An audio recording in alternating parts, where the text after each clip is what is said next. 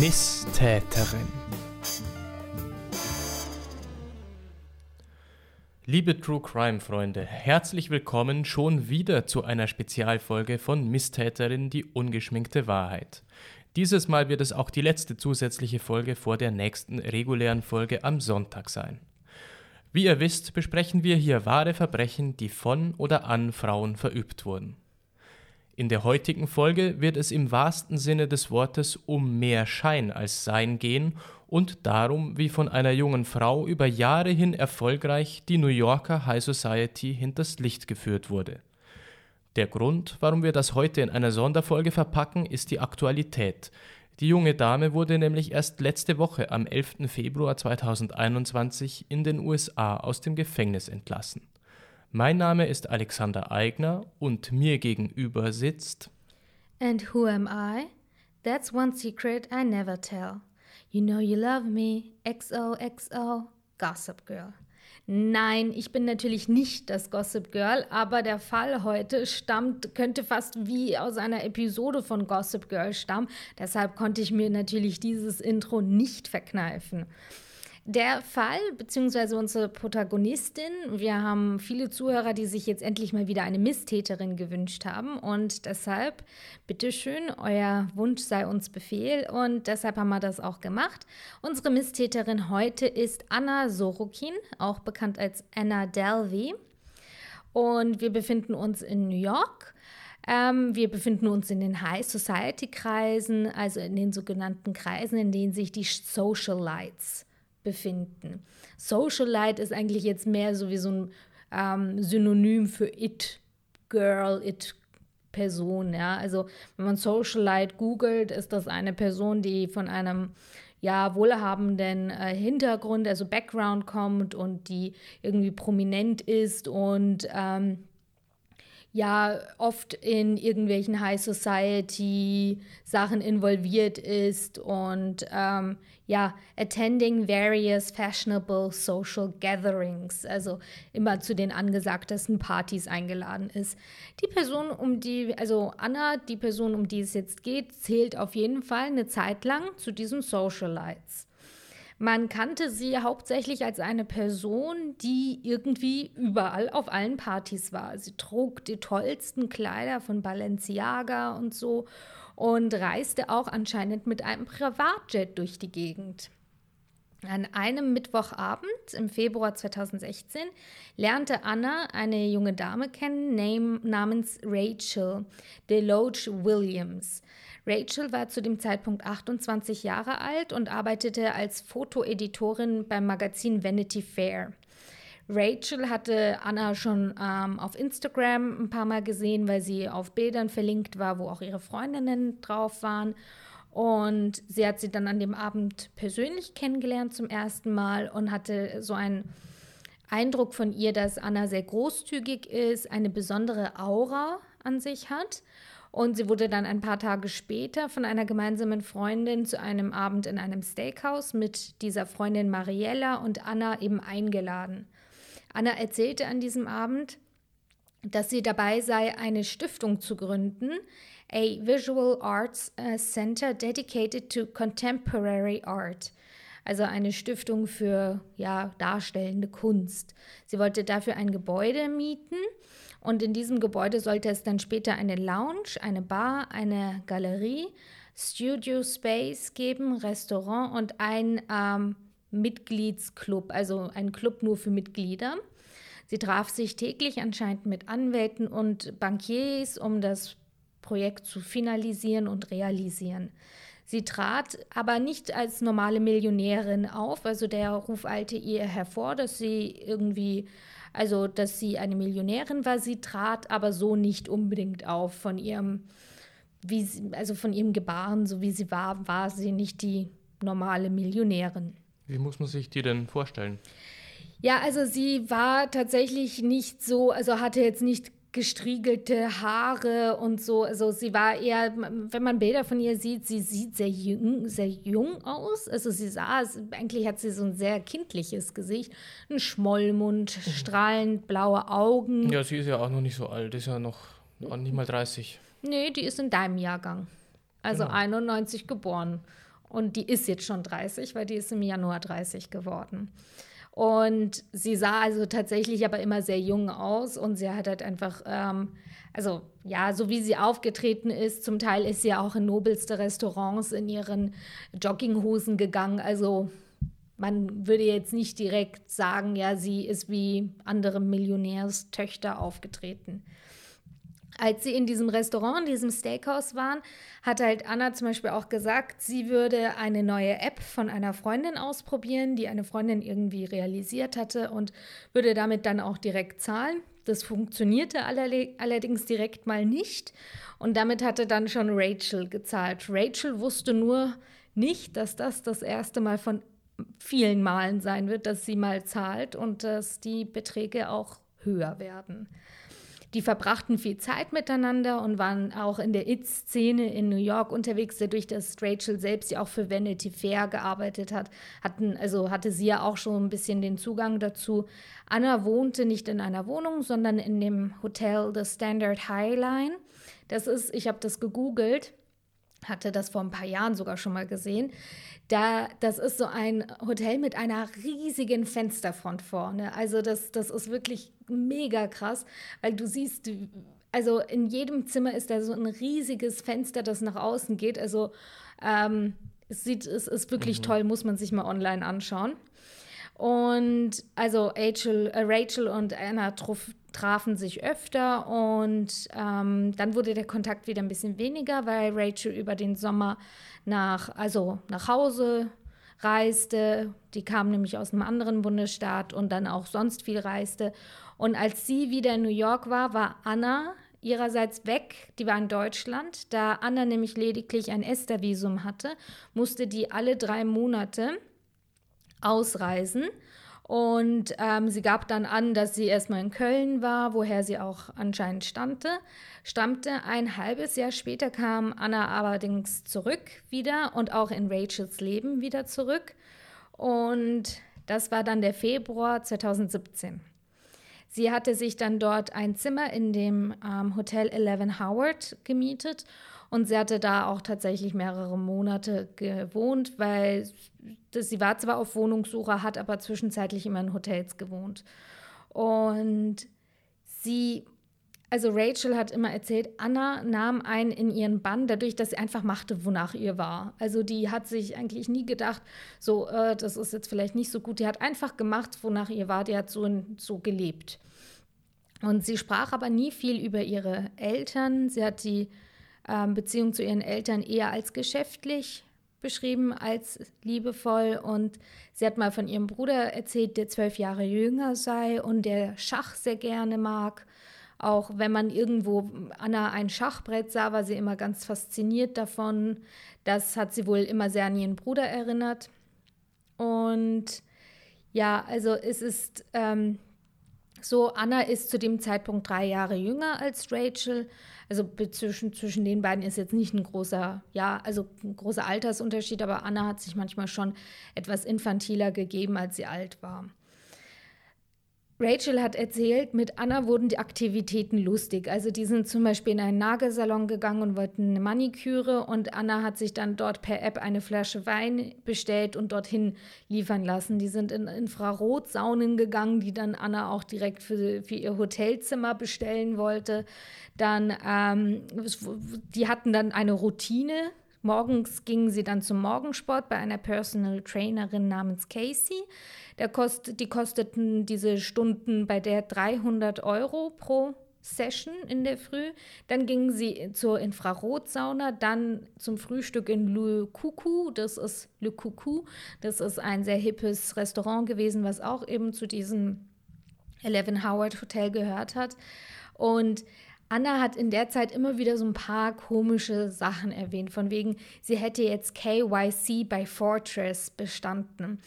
Und mhm. KYC, das kenne ich noch von meiner Zeit, als ich bei der Bank gearbeitet habe, ist Know Your Customer. Also egal, was du, ob du ein Darlehen möchtest oder irgendetwas oder Geld einzahlen möchtest, wenn es ein höherer Betrag ist, musst du immer so eine Art Prüfung durchgehen. Das ist wegen, also auf Grundlage des Geldwäschegesetzes. Und Fortress ist eine Art Investment Group und da hatte sie wohl das irgendwie, ähm, diese Prüfung war erfolgreich abgeschlossen mhm. worden. Und damit wollte sie dann sagen, für alle, die denken, ich bin nicht, wer ich bin, ich, äh, die haben mich erfolgreich geprüft, deshalb bin ich ja, äh, wer ich bin. Und sie hat tatsächlich auch so ein bisschen so narzisstische äh, Züge gehabt. Äh, Rachel hat erzählt, sie hat einmal beobachtet, wie Anna vorm Spiegel stand und sagt, I'm so pretty and rich. Also irgendwie, ja, bisschen komisch. Allerdings war sie sehr begeistert für die Kunst und das war eben ihre Vision. Zunächst war es auch so, dass die Kosten zwischen denen eigentlich immer so, ähm, also Rachel, die Sachen, die sie mit Anna gemacht hat, hat sie eigentlich auch immer damit gerechnet, selbst ihren Anteil zu zahlen. Also sie mhm. hätte es jetzt nicht gemacht, wenn sie jetzt zum Beispiel, wenn es jetzt etwas gewesen wäre, was sie sich nicht unbedingt leisten konnte, dann, weil sie hatte eigentlich immer erwartet, auch ihren Anteil selbst zu zahlen, aber ähm, Anna hat die meisten Sachen immer direkt gezahlt. Sie hat auch sehr oft Cash gezahlt. Es ist so, die hat also wirklich ein Lifestyle gelebt. Hier mal Wimpernverlängerung für 400 Euro, da eben Private äh, Training für 300 Dollar, ne, nicht 400 Euro, 400 Dollar natürlich. Wir befinden uns ja in den USA. Und also das, Anna zahlte auch immer dann ganz viel und das, dadurch fing sie auch dann irgendwie ein bisschen an zu bestimmen. Also ähm, Sie hat dann halt auch gedacht, ja, wenn ich zahle, dann darf ich auch bestimmen. Und für Rachel wurde es zunehmend schwieriger, ihr auch die Grenzen aufzuzeigen und zu sagen, das möchte ich jetzt eigentlich nicht, wenn man, wenn man schon so viel gezahlt bekommt, sich dann eventuell auch schlecht fühlt. Es war so, Annas Visum sollte wieder ablaufen, das heißt, sie musste wieder ausreisen. Mhm. Es ging aber nicht, dass sie zum Beispiel innerhalb also Amerikas verreist, also nicht nach Kanada oder halt nach ich weiß nicht, in die Karibik oder so, sondern sie musste anscheinend wirklich weiter weg, damit das Esther-Visum sich wieder resettet sozusagen. Und da kam jetzt die Idee, eine, eine Reise nach Marokko zu machen, genauer gesagt nach Marrakesch. Ähm, es war so, für diese ganze Kunststiftung war es anscheinend auch noch geplant, einen Film zu machen darüber. Mhm. Und Anna wollte dann ein Fernsehfilmteam mit nach Marrakesch nehmen und dort Sachen filmen. Also es war geplant, dass man sie beim Tennisspielen filmt. Also was genau so der rote Faden da war zwischen der Kunststiftung und sie mhm. beim Tennisspielen drehen, also filmen, habe ich nicht ganz, hat sich mir nicht ganz erschlossen, diese Logik. Es war so, es waren dann verschiedenste Leute, kamen eben in, in Betracht, die mitzunehmen und am Ende waren es aber tatsächlich nur drei Leute, die sie dann mitnahmen. Und zwar ähm, die Rachel eben, ein Freund von der Rachel, der eben ähm, die Aufnahmen machen sollte, und Casey, diese Personal Trainerin. Anna hatte es aber bis zum Tag, an dem sie nach Marrakesch abreisen sollten, nicht geschafft, die Flugbuchung für die alle zu machen. Kurzerhand hat sie dann eben Rachel gefragt, kannst du ganz kurz die Flugbuchung für uns machen? Ich schicke dir hier alle Daten und so. Und das hat sie dann auch gemacht. Ähm, sie wollte das dann mit der Karte von der Anna buchen. Die hatte ihr, ihr die Daten geschickt. Die wurde aber abgelehnt. Somit hat sie das dann kurzerhand mit ihrer eigenen Karte gezahlt. In mhm. Marrakesch, also sie hat sich damals aber auch gar nichts dabei gedacht. In Marrakesch hat ähm, Anna dann ein privates Riad ähm, gebucht in La Mamounia. Das kostete 7500 Dollar pro Nacht. Und es ist, also ja, es war wirklich sehr schön mit so einem eigenen Pool und einer eigenen Terrasse. Und eben Casey, Jesse und Rachel wurden eingeladen. Der, es wurden die Flüge bezahlt, sowie eben die private Unterkunft da in La Mamunia. Und am letzten vollen Tag an dem die alle in, ähm, in Marrakesch waren, kam es dann so ein bisschen zum Showdown. Nämlich Casey, die Personal Trainerin, wurde krank und hatte etwas Schlimmes mit dem Magen und beschloss dann kurzfristig nach Hause zu reisen. Mhm. Und Rachel kam dann und half ihr beim Packen und rief den Concierge an, ja, die muss jetzt zum Flughafen, weil die hatten ganz kurzfristig geschafft, noch ihren Flug zu buchen. Und anstatt dem Flughafentransfer kamen aber zwei Hotelmanager in diese private Riad und hatten dann nach Anna gefragt. Und mit, dem, mit der Auskunft, es handelt sich um die Debitcard, da gibt es ein Problem. Mhm. Und ähm, sie haben gesagt, nach zwei Tage langem Nachfragen habe sich das Problem immer noch nicht gelöst und sie brauchen jetzt eine funktionierende Zahlungsmöglichkeit.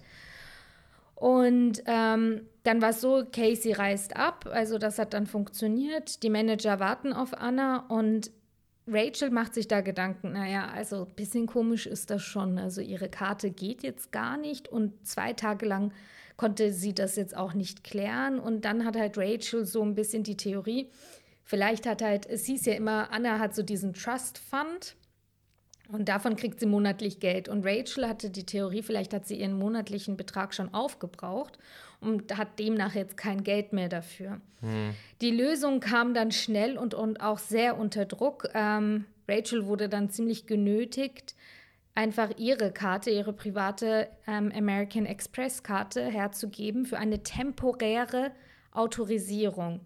Und dann musste sie auch so einen so einen Slip unterschreiben, wo eben auch Pre-Authorization ähm, drauf stand. Das heißt, dass man die Karte nicht damit belastet, sondern den Betrag lediglich reserviert auf der hm. Kreditkarte. Das kann dann danach wieder mm. weggenommen werden. Es war an dem Tag auch eine Exkursion geplant, eine, die ich auch sehr gern machen würde, aber ich glaube, das werden wir nicht hinkriegen, Schatz. Und zwar in die Villa von Yves Saint Laurent. Um die Villa und den, diesen Garten, also Garten Oasis, zu besuchen, muss man mhm. allerdings 1600 Dollar spenden, wow. sonst darf man da gar nicht rein. Und ja, das ist zwar schön, ich glaube, das wäre mir das Geld aber auch nicht wert. Also das ist zwar sehr nett, aber ja.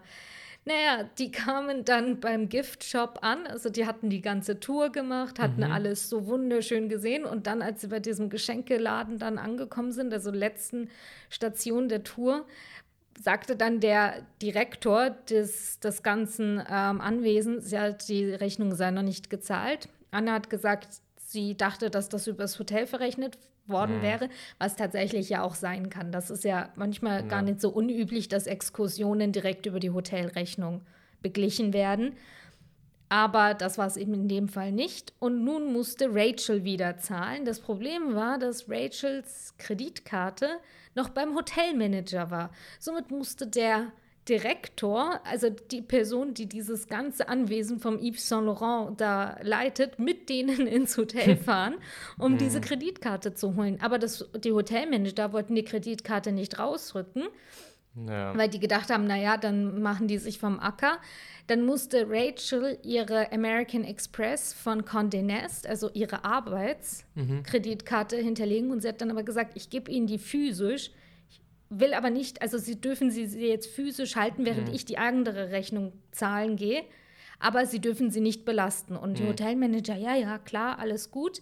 Sie fuhr dann wieder mit dem Direktor zurück zur Villa, zahlte dann das Beziehungsweise war, musste sie dann erstmal American Express anrufen, um ihren Rahmen erhöhen zu lassen, weil das hm. sprengte ihren Rahmen. Und ja. auch ähm, es ist ja auch so, wenn so welche untypischen Aktivitäten auf einer Kreditkarte sind, kann das ja auch sein, dass die einfach abgelehnt werden, weil man denkt, okay, ja. es könnte eventuell ein Betrug sein.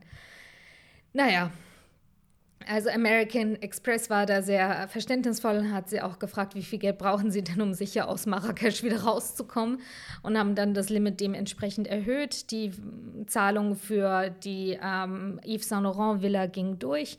Sie gingen alle wieder zurück. Ähm, Rachel bekam ihre Condé Nast Firmenkarte wieder zurück und ähm, es wurde aber erneut nach Anna gefragt. Ähm, und das war halt aber auch eben nicht das erste Mal gewesen, dass es halt, äh, dass ähm, Rachel Zahlungen übernommen hatte. Nur dieses Mal war es ja so, im Endeffekt hatte sie jetzt die Flüge gezahlt und da die Villa, also die Yves Saint Laurent Villa.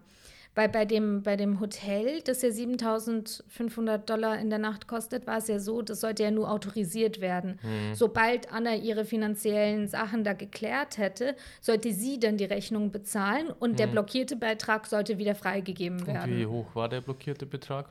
30.000 Dollar. Mhm. Also wir hatten den Betrag und dann hatten das, was aber Anna ihr jetzt wirklich schuldete, also schon für die Flüge und die Villa, das waren schon 9.424 ähm, Dollar und 52 Cent. Dann meinte Anna, ja, also ich werde dir am Montag einfach 10.000 Dollar dann überweisen und das passt schon. Und immer wenn dann die Manager des Hotels dann kamen und sagen, wir brauchen jetzt wirklich eine Zahlungsmöglichkeit, sie brauchen mhm. eine gültige Kreditkarte oder irgendetwas, saß die Anna dann immer so da, oh, wow, so, so, so wirklich, mhm. ich, ich dachte so ein bisschen so an Paris Hilton, so als die noch so verzogen war und so, oh, um, this and that und ja, aber es war auch nicht allgemein das erste Mal, dass äh, Anna sowas nicht äh, gezahlt hat. Es kamen dann auch später, kamen natürlich viele Zeitungsartikel und da hat ein junger Mann mal erzählt, er sei mit ihr zu den Filmfestspielen nach Venedig geflogen und ähm, sie hatte ihn damals auch gebeten, einfach das alles mal zu buchen. Und der war halt aber selbst ziemlich wohlhabend. Der hat gesagt, das mhm. ging da auch nicht um viel Geld, nur so 2000, 3000 Euro waren es mhm. damals. Mhm. Ähm, Sie hat mir jetzt das zwar nie nach zurück überwiesen, aber ich, äh, wenn man so reich ist, vergisst ja, man sowas. Egal, ja, genau, der hat das dann vergessen. Das Problem nur ist, die Rachel, die arbeitet zwar bei Vanity Fair und der ging es jetzt sicher finanziell nicht schlecht, aber die hat erzählt, am Ende schuldete die Anna ihr so viel, wie sie im Jahr verdient. Hm. Und also das ist natürlich schon eine andere Situation, wenn du mit die war damals ja 30. Wenn du mit 30 um irgendwann mal also 70.000 Dollar auf einmal auf einen Streich schuldet dir das jemand und mhm. die Kreditkartenfirma treibt das dann von dir ein. Am nächsten Tag, nachdem eben diese Sache mit der Zahlung war, reiste Rachel weiter nach Südfrankreich, weil sie dort wegen einer Annie Leibowitz-Ausstellung hin musste mhm. für die Arbeit. Und die Hotelkosten, das stand alles noch aus. Aber ja, es war so, die ähm, man, also die Anna hatte dann gesagt, ja, ich überweise dir das alles und ähm, da kein Problem und ich kläre das alles ab. Und dann sah aber Rachel, dass das Hotel anscheinend auch noch über ihre Firmenkreditkarte 16.000 Dollar reserviert hatte. Und sie hatte dann Angst, ihren Job zu verlieren. Weil mhm. ich meine, das eine sind private Sachen, aber das ja. andere ist, wenn dein Chef auf einmal sieht, du hast 16.000 Dollar über deine Firmenkreditkarte ausgegeben. Das geht natürlich also nicht besonders. Und während der Zeit, als sie in Südfrankreich ist, hat sie gesagt, okay, sie hat dann auf ihr Debitkonto, hatte sie dann Lohn bekommen für zwei Wochen von Condé Nast. Sie hat gesagt, damit komme ich erstmal aus, das ist kein Problem aber eben bitte klär das jetzt alles und ähm, das mit den 16.000 Euro auf der Firmenkreditkarte geht gar nicht. Und dann hat Anna gesagt, ja, wie wäre es denn einfach, wir machen es so, ich überweise dir 70.000 Dollar. Und du kannst das dann einfach verrechnen lassen, so, ja. Wobei rechtlich gesehen war das, finde ich jetzt, mm, muss man aufpassen, ob die äh, überhaupt von der Firmenkreditkarte hätten was abbuchen dürfen, wenn sie ja da nichts unterschrieben hat. Mhm. Ist schon fragwürdig. Zwei Wochen später sind jetzt, ist jetzt Rachel wieder in New York und sie hat bis, da, bis dato keinen Cent erhalten. Ja. Anna ist in LA und ähm, Rachel musste auch nach LA, auch wieder wegen einer wegen Arbeit. Und die wollten sich dann dort treffen. Anna sagt aber ab. Und dann sagt ähm, Rachel, du, das wird jetzt alles irgendwie echt schlimm. Ich kann meine, äh, meine Miete nicht zahlen. Ich brauche jetzt wirklich mein Geld und mhm. meine, die Kreditkartenfirma macht Druck. Ich muss jetzt diese Rechnungen bezahlen. Und dann sagt, ähm, sagt Anna, ja, ich kümmere mich drum. Und dann ähm, schreibt sie eine Mail an eine Frau Bettina Wagner und setzt Rachel in CC. Von wegen, ja, bitte klären Sie das, da, warum diese Transaction noch nicht durchgegangen ist. Weil mhm. Anna sagt ja, ich habe schon überwiesen, ich habe schon überwiesen. Ja. Es kommt, es kommt. Also sie hat quasi eine E-Mail an sich selbst geschrieben. Nee, sie hat an Bettina Wagner geschrieben und Bettina Wagner antwortet dann auch beiden und sagt, ja, well, hi Anna, hi Rachel. Ähm, wir, wir, kümmern uns drum. Es, es gibt jetzt da noch ein paar Infos, die die brauchen und dies und jenes. Und Rachel erzählt das alles nach einer gewissen Zeit ihren Freundinnen. Ja, aber gab es denn diese Bettina Wagner? Das nee, war doch das, wahrscheinlich sie selbst. Das kommen wir gleich nochmal drauf. Also, Rachel erzählt das alles ihren Freundinnen, weil es wird natürlich der Druck irgendwann mal übergroß. Also, die weiß wirklich dann nicht mehr wohin. Und dann sagt eine Freundin von ihr: Do you think there's any chance she could be a con artist? Und die Sache ist die, Rachel zu dem Zeitpunkt meint sie eventuell, okay, die Anna hat das Geld jetzt nicht, mhm. aber die hinterfragt jetzt noch nicht ihr Millionärsdasein. Also die mhm. denkt immer noch, ja, die ist reich, aber eventuell hat der Vater jetzt mal einen Riegel vorgeschoben und hat gesagt, jetzt ist Schluss oder irgendetwas. Ja. Aber die, die sagt jetzt irgendwie noch nicht so, äh, ja, also keine Ahnung, äh, die, die, ist, die ist arm oder irgendetwas. Dann kommt die nächste Ausrede, warum, die, äh, warum das nicht geht mit der Überweisung, weil der Geldbeutel wurde gestohlen, sagt dann Anna. Mhm. Und dann schreibt Casey, also diese Personal Trainerin, schreibt Rachel eine SMS von wegen Anna's had had a rough go of it in Casablanca. Anna hat Rachel gesagt, sie sei mhm. jetzt in London aber anscheinend befand sie sich immer noch in Marokko, mhm. denn sie hatte nämlich zu, bis zum Zeitpunkt der Anreise ja keine Flüge gebucht und damals auch nur die Hinreise. Ach so, ja, ja. Und ähm, wenn man jetzt natürlich weiß, dass sie kein Geld hat, ist klar gewesen, wie kam sie dann da wieder raus? Mhm. Erstmal gar nicht, ja. Und anscheinend war Anna, nachdem halt Rachel nach Südfrankreich abgereist war, weil das hatte sie schon vorher gebucht, weil sie wusste, sie musste da wegen der Arbeit hin, war, Ray, äh, war Anna ja noch in Marokko, in Marrakesch geblieben und jetzt sei sie anscheinend nach Casablanca gegangen, ins Four Seasons und hatte aber keine Möglichkeit, das zu zahlen. Und dann kamen irgendwann mal die Hotelmanager in ihr Zimmer und sagten, so, jetzt wird gezahlt, wir rufen jetzt die Polizei. Und Casey, diese persönliche Trainerin, wollte dann schon Geld schicken, aber die hatte, Anna hatte diese Geduld schon so ausgereizt, dass sie dann wirklich rausgeschmissen wurde. Mhm. Dann ähm, hat Casey es noch irgendwie von, hingekriegt, ihr dann ein Taxi zu bestellen zum Flughafen. Und dann war es so, dass Casey eben, also dann wollte Anna, dass Casey ihr den Rückflug nach New York zahlt. Für, also Business Class auch mhm. noch, für 2500.000 mhm. Dollar. Und währenddessen kriegt aber Rachel eine E-Mail von dieser Bettina. Äh, ja, die Bestätigung äh, kommt heute noch über die Überweisung, dass sie ihr Geld bekommen und ja. so. Also man fängt schon an, jetzt wirklich Sachen anzuzweifeln, weil man sich denkt, naja, der eine erzählt sie, sie ist in London, die andere muss ihr Flugticket aus Marrakesch zahlen, aus Casablanca zahlen. Also irgendwas kommt so nicht ganz, ist nicht normal, ja. Dann kommt aber Anna kommt am nächsten Nachmittag in New York an und steigt in einem Hotel ab, das The Beekman heißt. Und dann schreibt sie Rachel, If you feel like stopping by after work for a bite, you're welcome. Also als wäre nichts gewesen, so, wenn du magst, komm vorbei, mhm. wir essen irgendwas oder so. Und dann hat halt, ähm, hat aber Rachel gesagt, nee, ich möchte jetzt wirklich nicht. Also das mit dem Geld und so und nein. Und dann sagt Anna, ja, du, ich weiß jetzt, warum das nicht überwiesen wurde, weil das sind Steuersachen. Ich wusste nicht, dass ich Steuern auf mein Trust oder irgendetwas mhm. bezahlen musste. Also ist wieder die neueste Ausrede. Ja.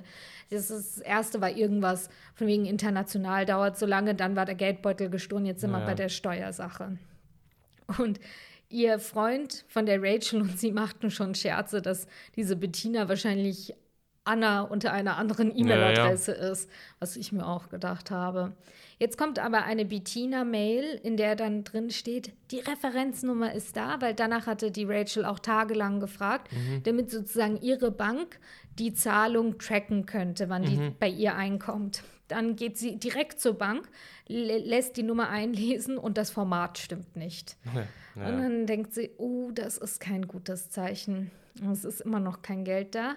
Dann sagt sie, also Anna, wirklich, du hast mich in eine fürchterliche Situation gebracht. Bitte hilf mir irgendwas. Dann schickt ihr Anna kurzerhand über PayPal 5000 Dollar. Die kommen aber mhm. auch an. Ja, ja, klar. Ja, die kommen an. Das ist halt wahrscheinlich so ein bisschen so ein Dings, dass sie jetzt runterkommt und nicht so viel Stress macht. Ja. So.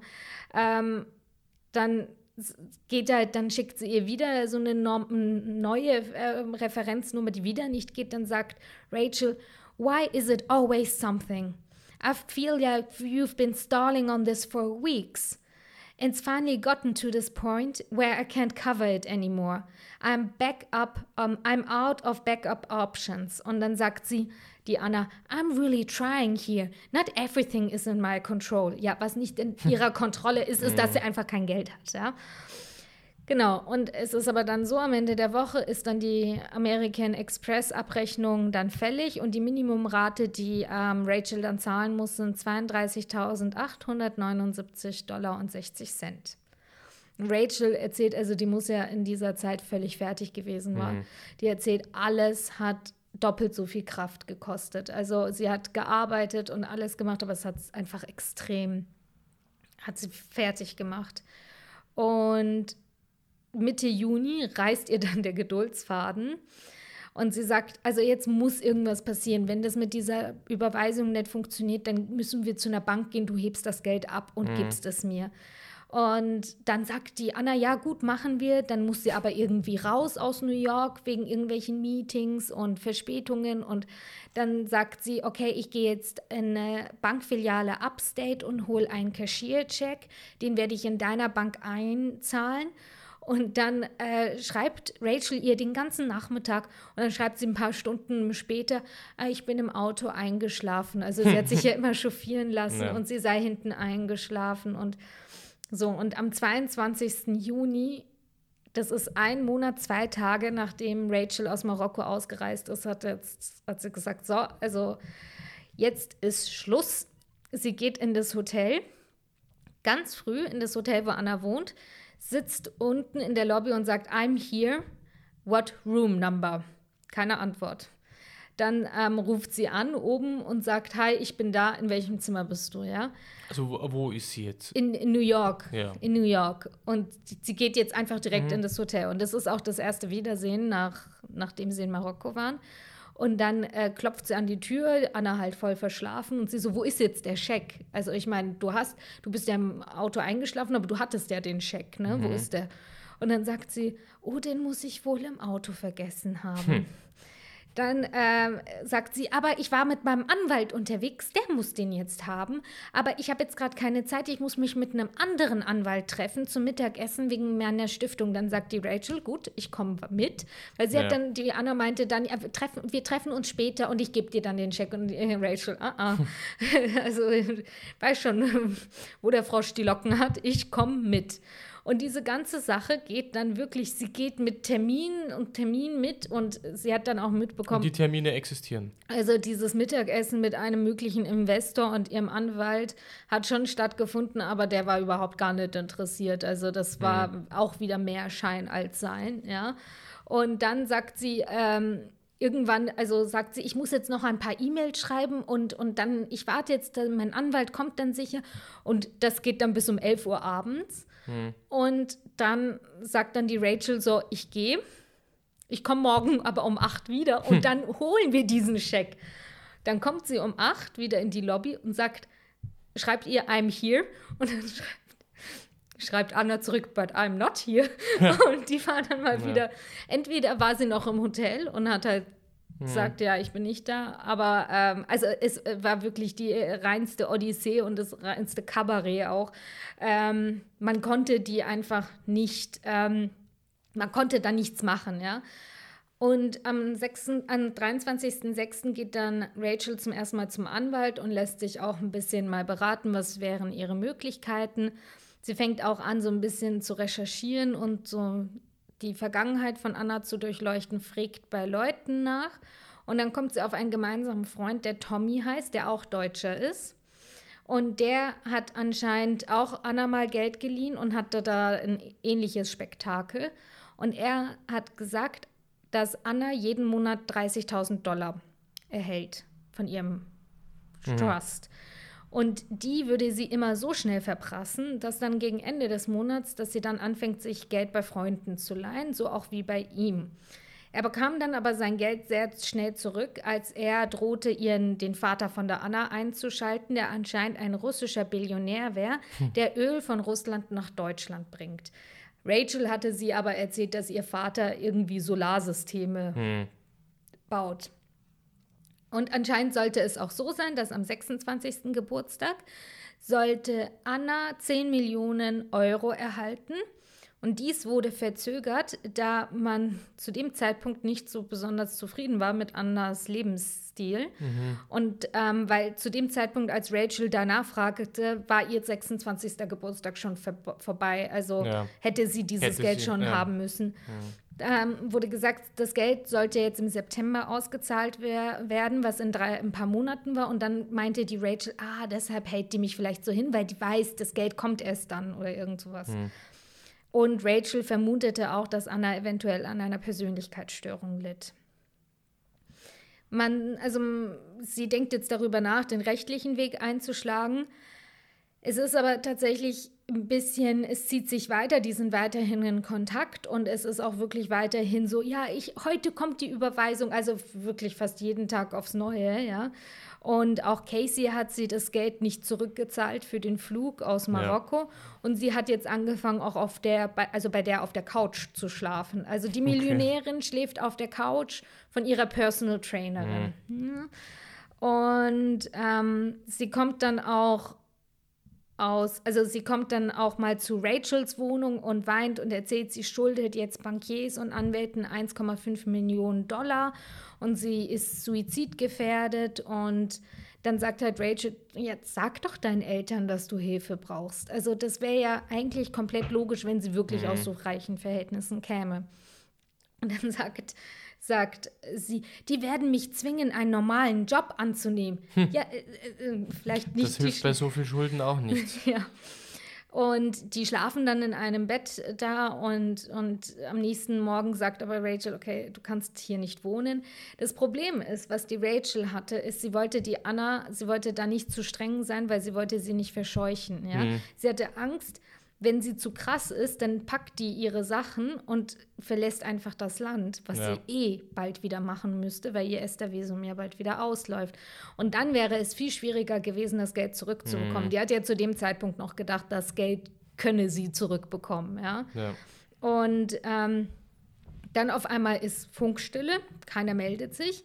Dann meldet sie sich, also Anna meldet sich wieder über Facebook. Sie habe alle drei Handys verloren. Und dann rief sie über eine unbekannte Nummer an ähm, und sagte, hi, ich bin im, an, im Büro von meinem Anwalt. Mhm. Und Rachel googelt die Nummer und das waren Vargese and Associates, spezialisiert auf Strafverfahren. Aha. Und dann hat sich die Rachel gedacht, oh, oh, oh, das ist nicht gut. Also ja, das, also es geht dann weiter. Anna taucht immer wieder überall auf und sagt, sie hat Suizidgedanken und Rachel geht dann irgendwann mal zur Polizei ohne Erfolg. Also mhm. die sagen, da können wir leider wirklich nichts tun. Im Endeffekt, ähm, ja, Zivilgericht wird sie dann weitergeschickt. Da geht es jetzt auch nicht direkt wirklich weiter. Und dann wird so gemacht, die planen alle miteinander dann eine Intervention. Die haben gedacht, naja, jetzt müssen wir mal die Anna irgendwie da konfrontieren damit. Und es kommt wirklich nichts raus. Also Anna bleibt bei ihrem, bei ihrem Dings dabei, ja, und, und ich habe das Geld und ich habe nichts mhm. falsch gemacht und es dauert und es kommt und ich mache ja alles, damit es mhm. kommt. Und dann sagt halt die Rachel irgendwann mal, hast du eigentlich eine Beziehung zu deinen Eltern? Ja, ja, ja.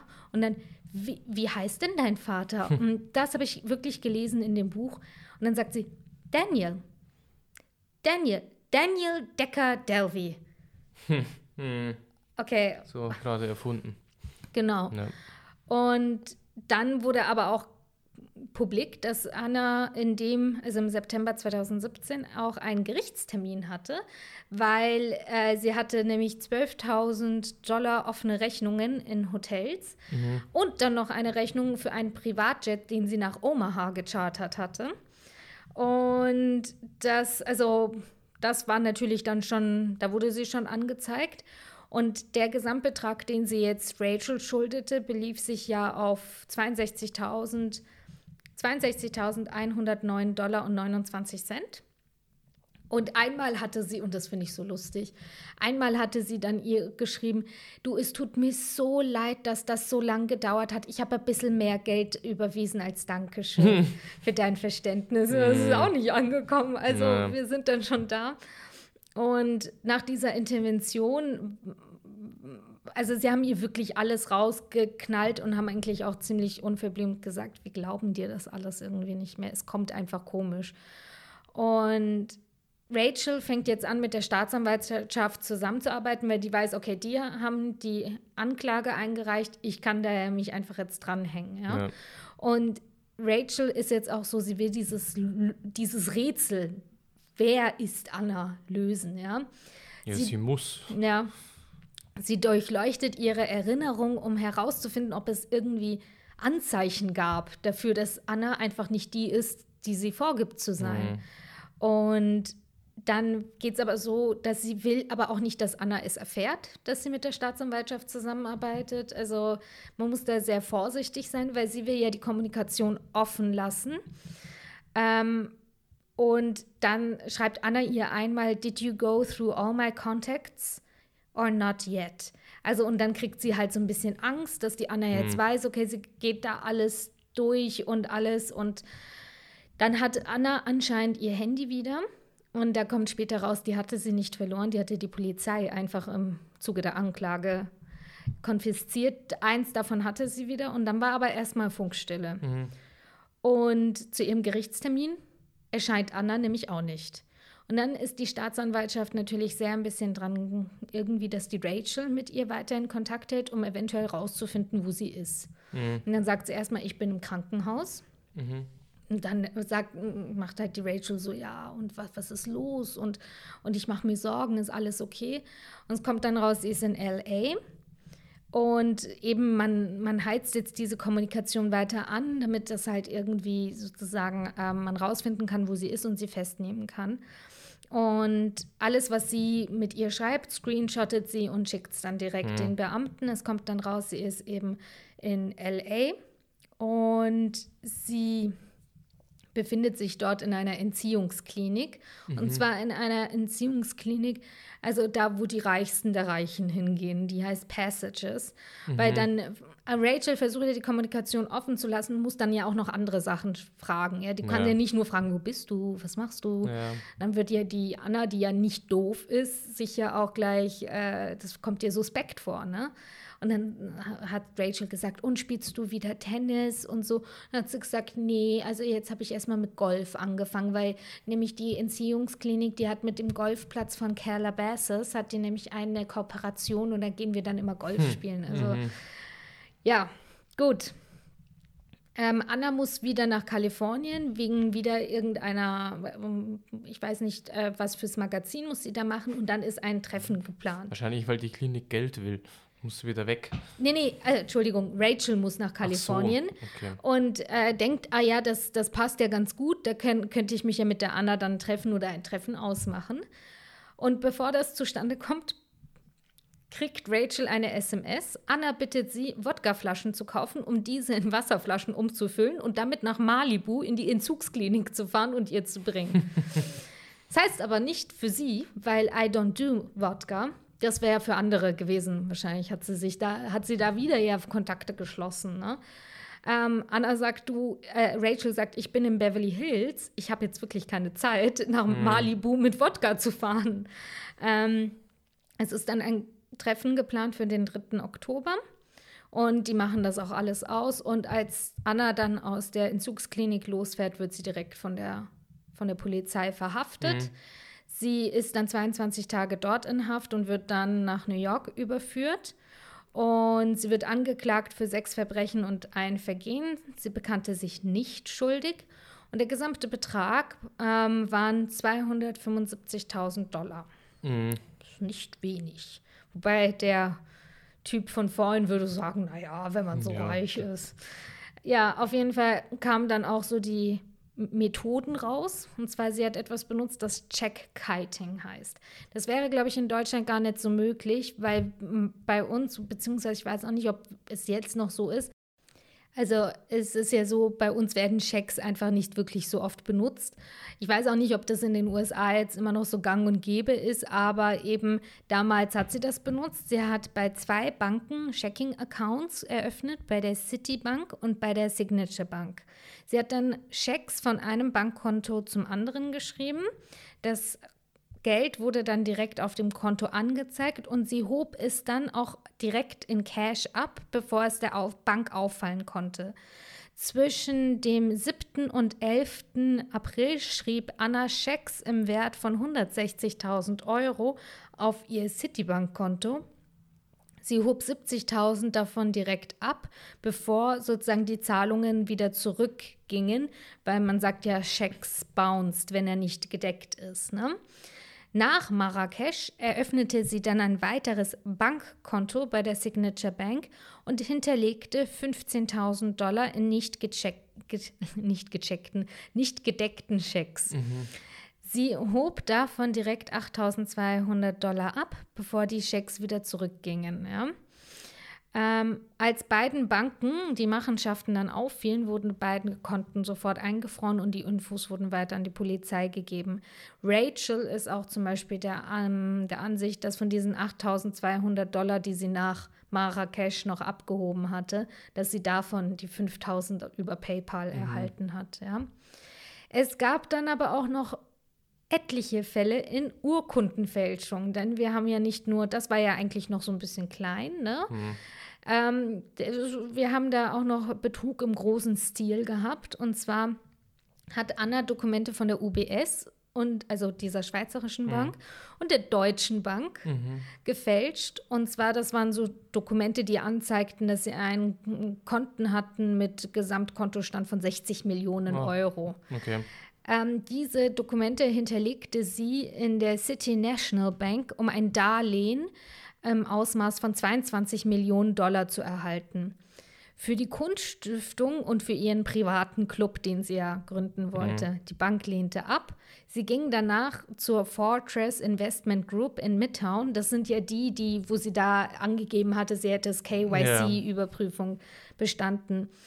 Und die zogen tatsächlich in Erwägung, ihr ein Darlehen in die Höhe von 25 Millionen Dollar zu geben, wenn sie 100.000 Dollar bereitstellen würde, die sozusagen die jegliche Rechts- und Bearbeitungskosten um, also sozusagen begleichen würden. Mhm. Weil wenn man so ein riesiges Darlehen ja bearbeitet, dann hat man extrem viele Gebühren. Ja. Und ähm, also die haben gesagt, ja, das können wir schon machen, wenn du uns aber eben diese Gebühren direkt zahlst. Anna hatte dann am, am 12.01.17 ein Darlehen von der Sydney National Bank ähm, erhalten in Höhe von 100.000 Dollar. Und da hatte sie gesagt, das Geld wird sie direkt von einem europäischen Konto dann zurückzahlen. Diese 100.000 gab sie an diese Investment Group Fortress weiter. Mhm. Ja, die Rückzahlung an City National Bank fand, fand natürlich nie statt. Mhm. Und als im ähm, Februar Anna wieder in New York war, also da auch als sie wieder dann mit Rachel in Kontakt war vor Marrakesch, waren 45.000 dieser dieser hinterlegten 100.000 schon, also in Bearbeitungsgeldern angefallen. Und man hatte so ein bisschen Probleme mit der Bearbeitung des Darlehens, da Anna nicht wirklich nachweisen konnte, woher ihr Reichtum mm. stammt. Also man, das muss man ja auch bei ja. solchen Mengen, ja. Und dann hat sie auch zum Beispiel angegeben, sie sei in Deutschland geboren. Allerdings war in ihrem Pass eine russische Stadt vermerkt. Und ähm, Rachel sagte, sie hatte wohl mehr als einen Pass, da auf dem Pass, den Rachel mal in der Hand hatte für diese Marrakesch-Buchung, stand nämlich Düren als Geburtsort. Ja, und ähm, es ist auch so, dass manche Menschen in ihrem Umkreis auch sagten, dass sie eigentlich, also es gab ja auch, die traf ja wirklich die High Society und manchmal war da vielleicht auch jemand mal dabei, der Deutsch konnte und mhm. die, die sagten, die konnte gar nicht gut Deutsch. So. Also ja. für eine gebürtige Deutsche ist es eventuell schwierig, wenn du mhm. das nicht kannst. Naja, der Managing Director, Mr. Garfield, bot dann an, also von dieser Investment Group, bot an, nach in die Schweiz zu reisen und Annas Banker zu treffen, um die finanziellen Mittel zu überprüfen. Anna stieg hm. daraufhin sofort ja. aus dem Deal aus. Sie gab an, dass ihr Vater ihr das Geld einfach geben würde. Und Anna erzählte Rachel, dass ihr Vater Wind von dem Deal bekommen habe und die Modalitäten nicht gut fand. Mhm. Und deswegen kein Deal. Fortress übergab ihr wieder die übrig gebliebenen 55 Dollar. 55.000 äh, Dollar und damit finanzierte sie sich wohl ihren Lifestyle, Personal Training, Hotelkosten, Shopping. Bis März war sie dann schon bei der einen Bank mit 9.000 Dollar im Minus und eben den Privatjet, den sie eine Woche vor Marrakesch mal nach Omaha gechartert hat, hatte sie auch nicht bezahlt. Und es kam dann eben so, es war ja alles, das kam alles raus im Zuge so äh, in der Vorbereitung des Gerichtsprozesses. Und es gab dann extrem viel Aufmerksamkeit in den Medien. Und Netflix hatte auch direkt dann mal die Rechte an der Lebensstory mhm. gekauft. Und Rachel wurde dann auch benachrichtigt, dass sie vor Gericht gegen Anna aussagen muss. Und sie war natürlich dann auch ein bisschen äh, nervös, weil sie Anna wieder das erste Mal ja, sehen würde. Und es stand auch in den Zeitungen, dass Anna zum Beispiel einen Deal ähm, von drei bis neun Jahren hinter Gittern abgelehnt hatte. Also sie hatte einen Deal bekommen, also ja. bekenn dich jetzt schuldig und dann bleibt deine Haftstrafe in diesem äh, Strafmaß. Ja, am 20.03.19 begann dann die Juryauswahl im Prozess gegen Anna und Annas Anwalt Todd Spodek begann seine Ansprache mit einer Zeile aus dem berühmten Frank Sinatra-Song. Yeah. If I can make it there, I'll make it anywhere. Because the opportunities in New York are endless. Sinatra made a great new start here in New York, as did Mrs. Sorokin. They both created a golden opportunity. Anna had to kick down the door to get her chance at life, just like Sinatra had to do his had to do it his way, Anna had to do it her way. Ja, also wir, wir sind natürlich äh, Vergleiche zu dem Lied New York, New York und My mhm. Way und so. Ja, der Unterschied ist vielleicht, dass der Sinatra nicht Betrug im großen Stil gemacht hat, sondern Musik. Ja, also man, man sieht, es wird auch schon wieder so ein bisschen der, der ganze Fokus, von dem das Anna wirklich großen Betrug dafür übt hat, wird mal wieder so ein bisschen weg, äh, also man will das nicht so im Fokus der Öffentlichkeit haben. Es ist auch so, es kommt dann wirklich, viele fokussieren sich auf, ihren, auf ihre Outfits vor Gericht. Es gibt einen eigenen mhm. Instagram-Account, der sich damit beschäftigt, was sie bei Gericht getragen hat. Ja? Mhm. Und sie hatte anscheinend schon Netflix-Personal vor Ort, die dann ständig sie bei Gericht gestylt haben und ihr Designer-Klamotten da bereitgestellt haben. Und äh, ich, was ich zum Beispiel überhaupt nicht verstehe, ist, es gab ein, zwei Gerichtstage, an denen die Verhandlung zu spät angefangen hat, weil Anna mit ihrer Kleiderauswahl nicht zufrieden mhm. war und so nicht vor Gericht erscheinen wollte. Okay. Na, sag mal, wo sind wir denn hier? Also, ja, und dann hat, äh, also sie hatte eine Richterin und die hat dann gesagt, also äh, entschuldigen Sie mal, wer hat Ihnen ins Gehirn gehustet? Wir sind hier bei einem Gerichtsprozess, ja, und nicht bei America's Next Top Model. Und ähm, also die war dann schon sehr verärgert. Und es ist auch so gewesen, dass es mehr den Anschein hatte, dass Anna nicht wirklich Reue gezeigt hat. Sie war anscheinend auch nicht wirklich traurig darüber, dass sie jetzt geschnappt wurde, sondern mehr, oh, äh, wie sieht die Außenwelt mich jetzt? Mhm.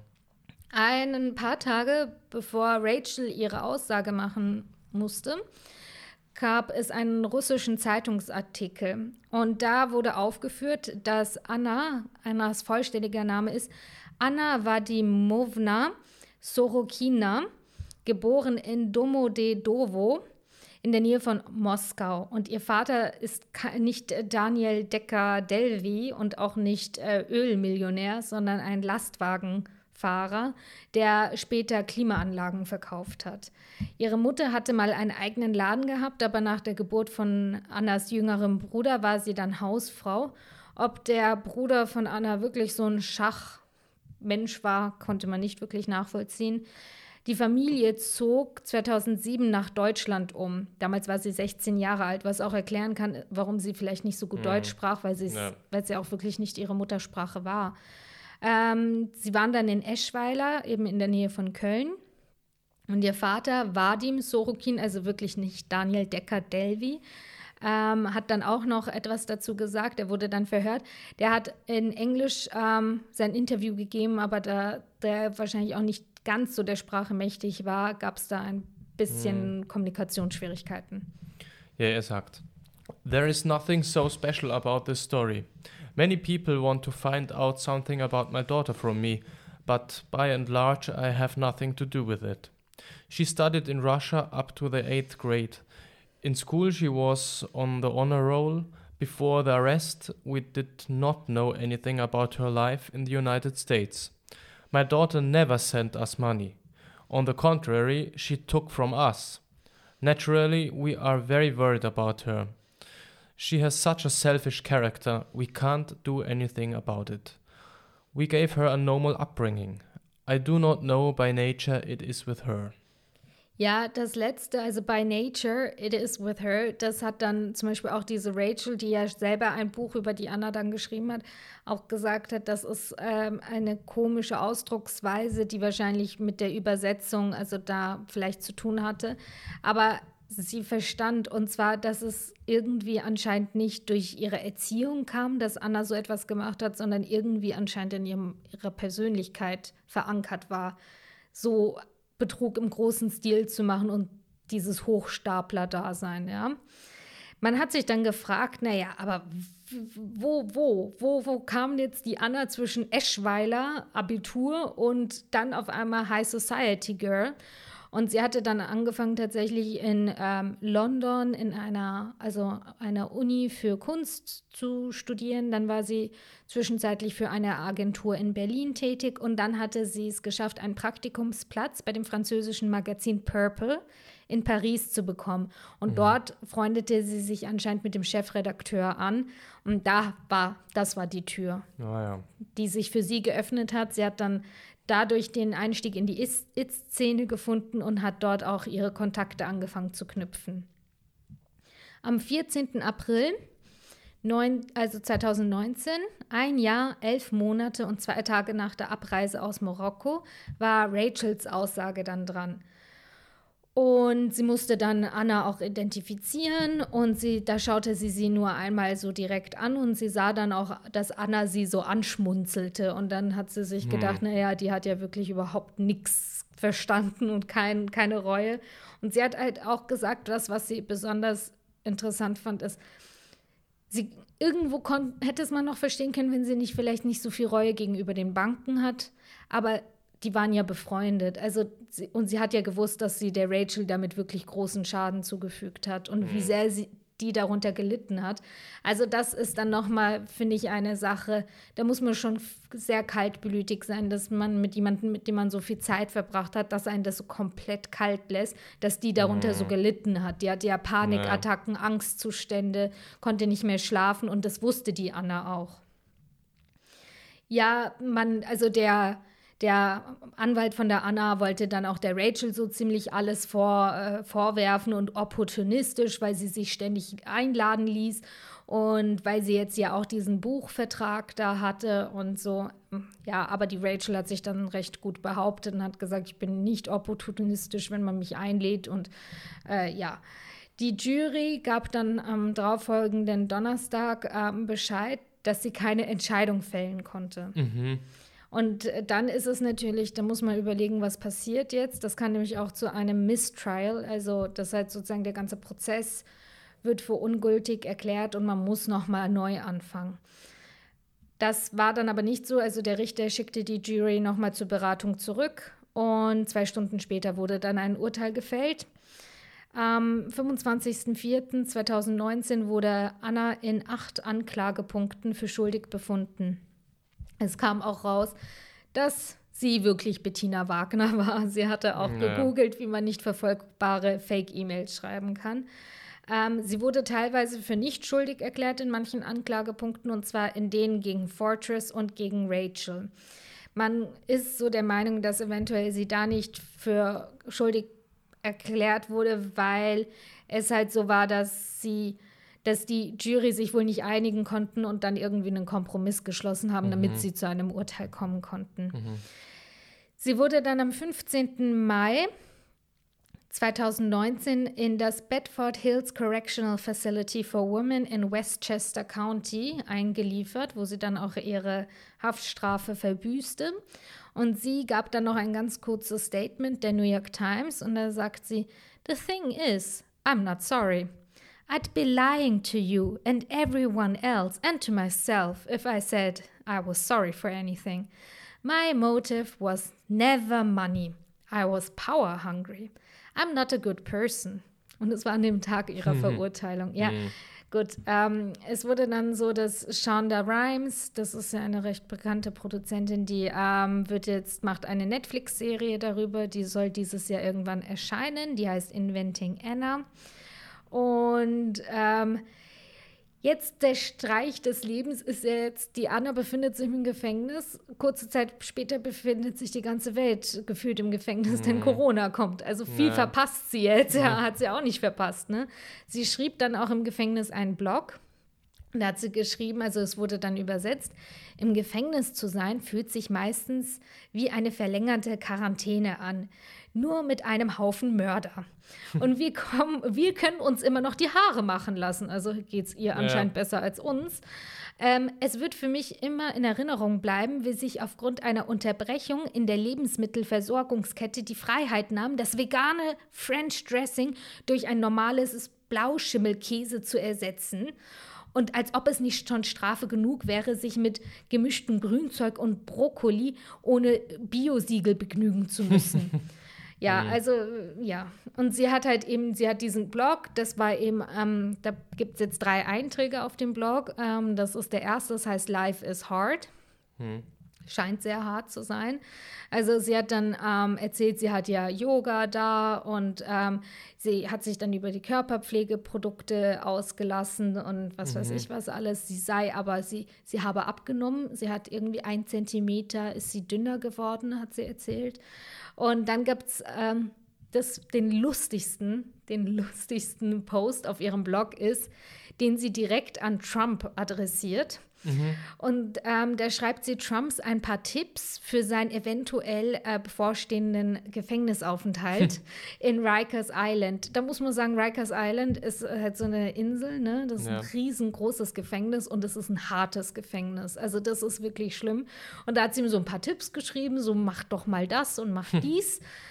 ja, und wie du schon gesagt hast, ist sie letzte Woche auf Bewährung freigekommen aufgrund guter Führung und ähm, sie darf auch erstmal in den USA bleiben. Ich habe auch direkt ein Interview gesehen, in dem sie eben auch nicht Deutsch spricht. Sie wurde von einer mhm. deutschen Journalistin, ich glaube für RTL oder Stern oder irgendetwas äh, interviewt, aber beide reden Englisch, weil sie halt wirklich seit Jahren nicht Deutsch geredet ja. hat und wahrscheinlich auch, selbst als sie Deutsch geredet hat, wahrscheinlich nur für einen kurzen Zeitraum. Ja.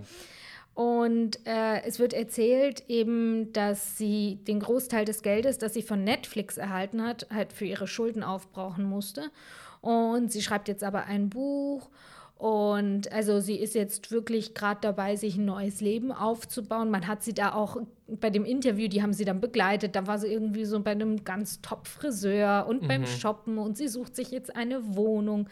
Und es ist wirklich lustig, wenn man ihren ihren Insta-Account so durchgeht, da war dann einer, hat, der hat sie ein Bild gepostet und hat einer drunter geschrieben, wenn du zurück in der Zeit gehen könntest, etwas ändern würdest, was würdest du ändern? Sagt sie ja meine Frisur beim Gerichtstermin. Also, oder, oder da hat einer geschrieben, äh, bist du wirklich Deutsche? Und dann sagt sie, nein, ich, ich tue nur so und so welche, so welche Sachen. Es ist schon sehr, sehr lustig. Sie ist auch sehr aktiv.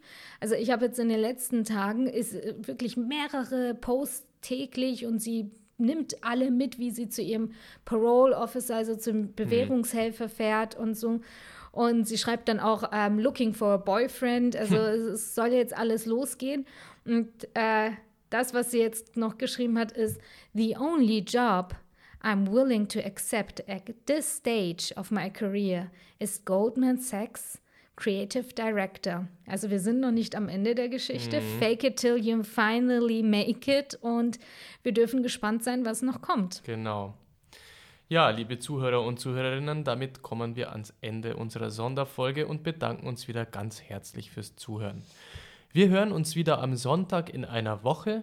Nein, diesen Sonntag schon. Ja. Und dieses Mal dann mit einem Gast, der uns in die Schattenseiten der Unweiten des Internets mitnehmen wird. Falls ihr uns auf Apple Podcast hört, würden wir uns sehr über eine kurze Rezension, 5 Sterne und natürlich ein Abo von euch freuen. Dasselbe gilt natürlich auch für unsere Hörer auf Spotify oder den anderen Plattformen, auf denen wir vertreten sind. Nun wünschen wir euch eine gute Zeit und hoffen euch zur nächsten Folge wieder als Hörer begrüßen zu dürfen.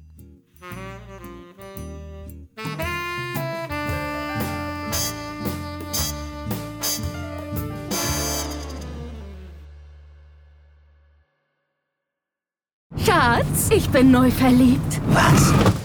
Da drüben. Das ist er. Aber das ist ein Auto. Ja, eben. Mit ihm habe ich alles richtig gemacht. Wunschauto einfach kaufen, verkaufen oder leasen. Bei Autoscout24. Alles richtig gemacht.